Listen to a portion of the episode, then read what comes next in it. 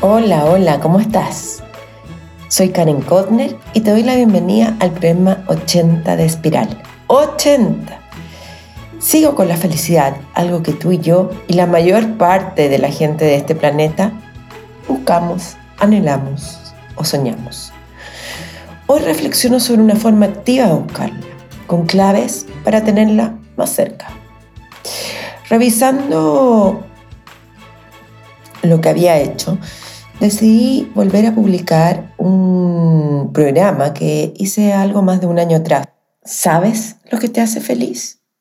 Revisándolo coincido con lo que escribí, pero hoy voy a agregar algo más. Hay momentos en la vida que es más difícil ser feliz y eso está bien. La vida es sin duda un rompecabezas en que las piezas encajan, a veces de una manera más fácil y otras es más difícil. Un componente fundamental es la aceptación de que hay días, semanas, incluso meses en que no nos sentiremos plenamente felices. Y sabes, como te dije, está bien. Permitirse la infelicidad es parte de este camino. Aunque no hay que quedarse estancado en la autocompasión. Lo más fácil es y todos lo tenemos a mano, observar la naturaleza, el cambio de, estación, por ejemplo, ahora en el norte es el foliage, aquí en el sur, con la explosión de colores y texturas. O ver a un niño corriendo con un helado o haciendo una pataleta. Esas son expresiones de vida, de felicidad, aunque no lo creamos y no lo valoremos. Recuento personal. Periodo congestionado, así lo resumo, porque como muchos saben, estoy viviendo, al igual que la mayoría de los judíos del mundo, una maratón de fiestas religiosas. Ya vino el Año Nuevo, Roshaná, hace un par de días Yom Kippur, que es el Día del Perdón, y tengo que decir que este año no me costó ayunar. 27 horas sin comer o 26 y media y no, no me costó. Y este domingo cuando ya estés escuchando este episodio de la felicidad, comenzará Sukkot, la fiesta de las cabañas, y durante siete días hacemos todas las comidas en esta especie de fonda. Aquí en mi casa lo hicimos, tengo un quincho que se cierra y ponemos totora en el, en el techo, entonces la idea es ver las estrellas. Y bueno, tengo invitados a la familia, a amigos y mucha comida. Una fiel y querida auditora, pero sobre todo les tengo que decir una gran escritora y profesora, mi querida Marcela Aros, que la conocí en el taller de cuentos de Jaime Collier, siempre me escribe. Y ella, a raíz del programa de Valentina Caponi, me contó. Es un importante tema. Cuando el PNUD lo abordó en Chile hace unos años, tuve que denominarlo bienestar subjetivo. Por tratarse de una variable compleja de definir conceptual y operacionalmente en investigación. Buscando y buscando, llegué al libro Caponi, del padre Valentina. Me alegro saber que es tu invitada, Karen. Gracias, Marcela. Un honor siempre tener tus lindas letras aquí. Ahora me voy con todo al tema que quería regalarte, una reflexión sobre la felicidad. ¿Existe una fórmula mágica para alcanzarla? La respuesta es no, obviamente, no estoy diciendo nada muy novedoso, porque la felicidad no es una receta de cocina, sino diría que es una especie de tejido, una amalgama de situaciones y de sensaciones inquietas que van y vienen. Si viviéramos constantemente en un estado de alegría, no nos daríamos cuenta de lo que tenemos. A ver, justamente es tan esquiva y juguetona que le gusta hacérsela interesante. Ir por ahí escondiéndose en rincones o se agazapa en lo más alto de los edificios, nos cuesta tenerla siempre a mano, ¿no? Me he preguntado estos últimos días, ¿qué hacer? ¿Cómo ocupamos el tiempo? ¿De qué depende el uso que le damos para alcanzar un poco más la felicidad? ¿Qué me hace feliz? ¿Lavo la ropa ahora o veo una serie? ¿Salgo a correr o me quedo durmiendo? ¿Cocino para hoy o para toda la semana? ¿Elijo el deber ser o lo que me da felicidad? Te pregunto, ¿sabes lo que te hace feliz? ¿Lo que te entrega paz? He descubierto con los años cómo conversar fluidamente con ella, con la felicidad. Hay días que son buenos, la encuentro rápido, sí, fácil, pero en otras se vuelve a esconder. Te dije que era juguetona. Y aquí en Burlington me propuse hacer cosas que hace mucho quería, que supuse que me iban a entregar felicidad. Es decir, sueños, como los sueños que también te nombré en el primer capítulo del 2021, esos 11 sueños que tanto me costaba cumplir. Pero aquí me propuse otras cosas y me tiene feliz. Feliz, feliz, feliz. Ya te la voy a contar. Pero antes quiero hacer un poco de historia, porque estudié un poquito este tema, o sea, súper poco humildemente. Epicuro nació en el año 342 antes de la era común, y él fue un filósofo griego que postuló que la felicidad está vinculada con la libertad y la ausencia de inquietudes mentales y dolor físico. Pero en cambio para los budistas, o sea, de verdad, eso sí, no tengo mucha... Si alguien me puede ayudar, ¿cuál es la diferencia entre zen o budista? Para mí es casi lo mismo, pero básicamente ellos dicen, postulan que hay que vivir el presente, pero siempre con vista a lo absoluto. Para los judíos es contentarse con la porción que uno tiene, saber que eso es exactamente lo que uno necesita, ni más ni menos. Descubrí en la revista Atlantic una serie de reportajes sobre la felicidad muy, muy buenos. Allí se propone que, y no sé si estoy de acuerdo, que la búsqueda de la felicidad es un derecho. Y esta pregunta, que ha preocupado a filósofos, científicos, artistas, y además de generar una enorme industria de autoayuda, sigue siendo una inquietud que nos preocupa a la mayoría, a ti, a mí, al que está al lado, a tu vecino, a tu papá, a tu mamá. Y en esta misma revista de Atlantic hay varios videos sobre el tema y todos concluyen algo vital, que los vínculos son uno de los pilares, pilares son bases para alcanzar una vida más plena. En todos estos episodios que hay en este como mini sitio de la revista Atlantic, podrás ver a las personas relatando sus experiencias, digo, sobre la, las relaciones y la felicidad, cómo se vinculan, el valor de la espiritualidad, y de las redes sociales, de cómo nos afecta la tecnología y obvio, cómo un año de aislamiento ha afectado de manera radical nuestra comprensión sobre el disfrute y lo que nos hace plenos, es decir, felices. Otra cosa que descubrí investigando un poquito más sobre la felicidad es que hay un pueblo en África, que no tengo idea si lo voy a pronunciar bien, y ya sabes que me cuesta la pronunciación, que se dice Yuhuansi, hombres del bush.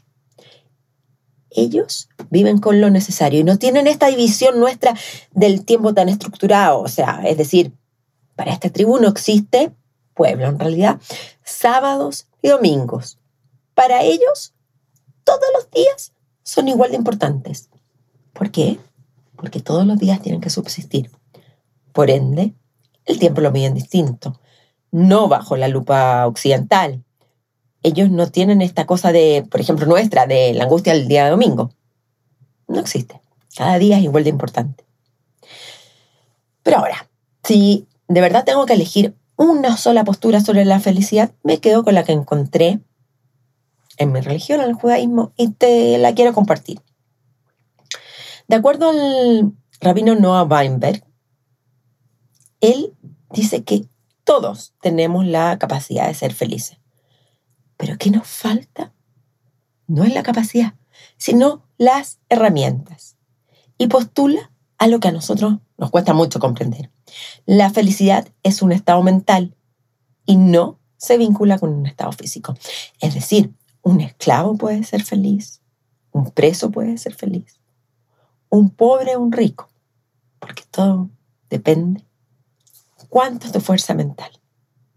Creo que esto es muy difícil. Yo te acuérdate que te dejo todo esto en mi sitio web, en la transcripción. Y aquí te postulo alguna de las reflexiones del rabino Weinberg.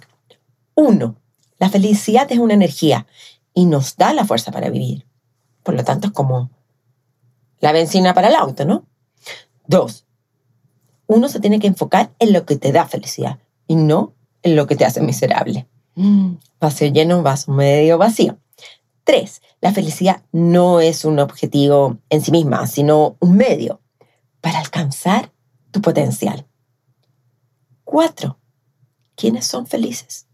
Los que son más optimistas y cuentan con objetivos precisos. Cinco, alcanzar la felicidad depende de ti, independiente de tu estado actual. Acuérdate del esclavo, el que tiene hambre, el prisionero. Seis, para ser feliz hay que tener disciplina y mucha resistencia para el trabajo persistente y duro. Siete, la felicidad se crea, se recrea, se hace. Entonces, si quieres aprender más sobre esto, puedes ir al sitio donde se puede encontrar las reflexiones del rabino Noah Weinberg en www.eshlatino.com. Acuérdate, te dejo el link en la transcripción. Pero ahora voy al ámbito personal. ¿Qué hago yo Karen Kodner, que hoy te estoy hablando en este capítulo 45 sobre la felicidad del podcast Espiral, para sentirme un poco, un poquito más feliz. Uno, se decía, incluso una época escribía a diario en un pequeño cuadernito café, me acuerdo, cinco cosas que valoraba, desde el agua caliente hasta tener sal en la cocina. O ahora, por ejemplo, podría decir que estoy feliz porque tengo el computador, tengo una buena conexión a Internet, no sé, cosas sencillas. Dos, ir a la naturaleza. Eso es mágico. Automáticamente me vuelve la energía. Así como... Es como esa bomba que uno le puede tirar a la, a la tina y explotan entre el, con el agua caliente y sale un olor exquisito. Eso también me hace feliz. Tres, leer cuando necesito tranquilizarme. Cuatro, tomar té. No soy de café. Tomar té y comerme un pedacito de chocolate sin azúcar. Sin azúcar. Sigo sin el azúcar. Cinco, abrazos con mi familia. ¿Te pasa eso? Seis, participar en cualquier tipo de ayuda comunitaria, ya sea con cosas sencillas como mandando comida a una familia que lo necesita, donando ropa, organizando ayuda en el colegio de tus niños, organizando ayuda en tu municipalidad, en tu biblioteca. Ayudar debería ser una ley. Todos tenemos que ayudar. Siete, juntarme con una amiga a conversar. Como lo hice antes de venir a visitar a mi hijo con mi amiga, que me vino a visitar mi amiga Claudia. Ocho, creer en algo mayor, superior. Para mí es Dios. Pero para ti puede ser el poder de la naturaleza, de la tierra, o algo superior, una fuerza. Nueve, dar regalos. A mí me fascina dar regalos. Por ejemplo, regalo pan, velas o cualquier cosa sorpresa. Me gustan. Sé que hago a otro feliz. 10. Dormir cuando me siento cansada. Darme el baño de tina que te dije. Preocuparme un poquito de mí. Darme ese espacio, ese entre paréntesis en lo que da la vida. 11. Y algo nuevo, muy fresco, recién, que acabo de descubrir ahora en Burlington. Permitirme ser imperfecta por ejemplo, y muy concreto, pinté recién un cuadro a mano alzada, digno de ser basura, pero que para mí significó cumplir un sueño de larga data. Y me sentí feliz, orgullosa, dichosa, todos los sinónimos que tú quieras encontrar. Entonces, ya te di como este listado, estas ideas que son súper personales, cada uno sabrá, ¿no? Pero cuenta, te quiero contar lo que he hecho acá en Burlington, que que me han abierto como estas luces de la felicidad por unas buenas horas. Obviamente yo aquí no conozco nada ni a nadie, bueno, a excepción de mi hijo, y, pero me dije, si voy a estar más de una semana, es mi oportunidad de probar. Entonces, probé un masaje de sanación Reiki con una chica que se llama María Cavallo, y su casa queda al sur de Burlington y parecía un santuario. Era un lugar loco, sí, lleno de plantas interiores, o sea, eh, donde ella hacía el masaje, lleno de plantas interiores, de piedras y diferentes elementos que recuerdan todo tipo de culturas. Muy, muy alternativo. Otro día fue una clase de arte que se llama Open Studio, donde Topaz Vice es la anfitriona y allí imparte lo que se llama arte expresivo. Durante dos horas estuve pintando sobre un cartón, como te conté, lo que yo quisiera, sin ninguna exigencia, con música y totalmente ajena a la perfección. Topaz lo hace gratis y uno al final entrega una donación. Todos estos datos llegué por María Cavallo, la que me hizo el Reiki. Pero ¿cómo llegué a María Cavallo? En Burlington hay una revista con las actividades que iban a haber en el verano y había un especial sobre masajes. Y ahí salió un artículo sobre ella. Y me contacté. Bueno, pero déjame de seguir contándote sobre la pintura. Me traje este dibujo a Chile. Más bien, no. Eh, se me iba a romper y todo, así que fui al correo y lo mandé por correo. Y en algún momento va a llegar a mi casa y después lo voy a poner en mi taller, en la Barnechea, como recordatorio. En la Rayana, en realidad.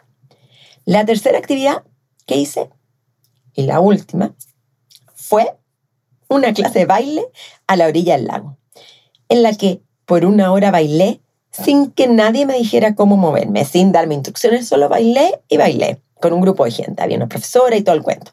Me recordó la conversación con el bailarín José Vidal en el capítulo 43 de Espiral, lo que él sentía. Bueno, en esta clase baile conocí a una mujer muy interesante, Andrea Ash, que trabajó más de dos décadas en la empresa de helados Ben Jerry's como directora del Departamento de Sustentabilidad. Antes de explicarte, te quiero pedir un favor. Tienes la oportunidad, si puedes, o no sé, prueba uno de estos helados. Son increíbles y son de Vermont, de aquí donde estoy visitando. Si bien la empresa la compró Unilever hace varios tiempos, ha mantenido su cultura. Y Creo que en Chile los venden en el Jumbo. Bueno, te sigo el cuento con Andrea. Andrea Ash. Eh, ya se jubiló. Pero, ¿sabes que me quedé súper impactada con la profundidad de esta conversación inesperada, fortuita? Ahora que ya tengo más tiempo, averigüé un poco más sobre Andrea y ella realmente tuvo un impacto tremendo en Ben Jerry's durante los 26 años que trabajó allí en términos de sustentabilidad y una visión comunitaria a la vida. Ella me recomendó leer a David Montgomery, que es un super profesor de la Universidad de Washington, que ha publicado varios libros sobre el tema del cambio climático. Acuérdate, transcripción, encuentras todo. Y para informarme, porque también le pregunté cómo me podía informar sobre todo este tema ambiental sin caer en lo alarmista y el fin del mundo, ajeno a las tendencias políticas del momento, me sugirió una organización que se llama Drawdown. Lo que me gustó de Andrea es que ella insiste en la relevancia que cada uno tiene en mejorar este tema tan alarmista, en que cada uno se haga cargo de una vida un poco más consciente, es decir, recicla. Ojalá hagas un poco de compost. Trata de ocupar energía limpia. Ella tiene un auto eléctrico. Y no, no hay que dejarse alarmar por las noticias del momento. Un punto importante que discutimos, acuérdate, después de la clase baile a la orilla del lago, yo no la conocía y ella me saludó, tal cual, es si realmente somos nosotros, los seres humanos, los culpables del cambio climático. Y ella me explicó que siempre han sucedido los cambios a nivel de temperatura, pero lo que preocupa hoy específicamente es el ritmo. Es decir, lo rápido, la celeridad con que está ocurriendo en un periodo de tiempo muy cortito. Por ejemplo, la glaciación, digo, fue un cambio climático, pero que se dio de una manera muy paulatina, en millones de años, y eso permitió que las comunidades se habituaran a estos cambios y se hicieran resistentes a una nueva forma de vida. Esto fue un tiempo feliz. Todo esto después de darme la libertad de experimentar con el baile, al aire libre, siendo yo la única extranjera. Y conocí a una persona que me ayudó a pensar y hacer mi vida, y ahora la tuya, más significativa. Por lo tanto, más feliz. Otro aspecto de felicidad que alcancé en estos días en Burlington es que me moví en bicicleta eléctrica. Hay paraderos por toda la ciudad. Es lo que tú puedes arrendar, bajas la aplicación y, y en muchos hoteles la dan gratis. Fui a todas partes de la bici. No lo podía creer. Claro que me caí un montón. Eso es muy típico mío. Pero mucho menos que en una bicicleta tradicional. Me hice monetones, me hice una herida bien grande en, una, en mi palma izquierda. Pero no importa, fui alrededor del lago, que hay un camino que va por todo lo que era la antigua línea del tren y que se introduce en un bosque. En Burlington es un pueblo artístico, como te dije, que hay cientos de galerías de arte y fui a ver una exposición genial que se llama Bubblegum Pop. Y de verdad es hermosa, hermosa, hermosa.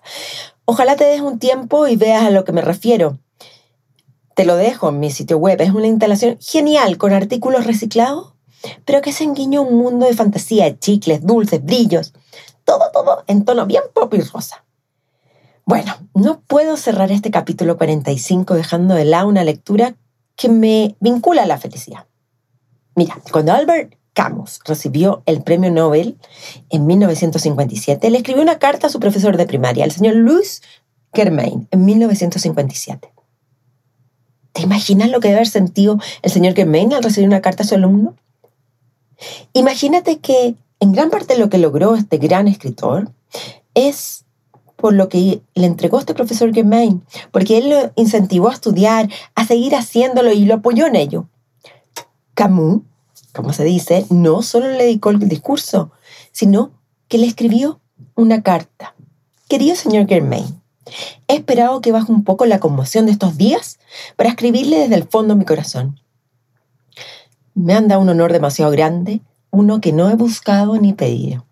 Pero cuando supe la noticia, la primera persona que pensé, después de mi madre, fue usted. Sin usted, sin la mano afectuosa que tendió al niño pobre que fui, sin su enseñanza y ejemplo, nada de esto hubiera pasado. No doy demasiada importancia a este honor, pero al menos me da la oportunidad de decirle qué ha significado usted para mí y que hasta el día de hoy sigue significando. Y para asegurarle que sus esfuerzos, su trabajo y su corazón generoso aún viven en uno de sus pequeños alumnos, que a pesar de los años, nunca ha dejado de ser su alumno más agradecido. Le mando un abrazo de todo mi corazón. Albert Camus.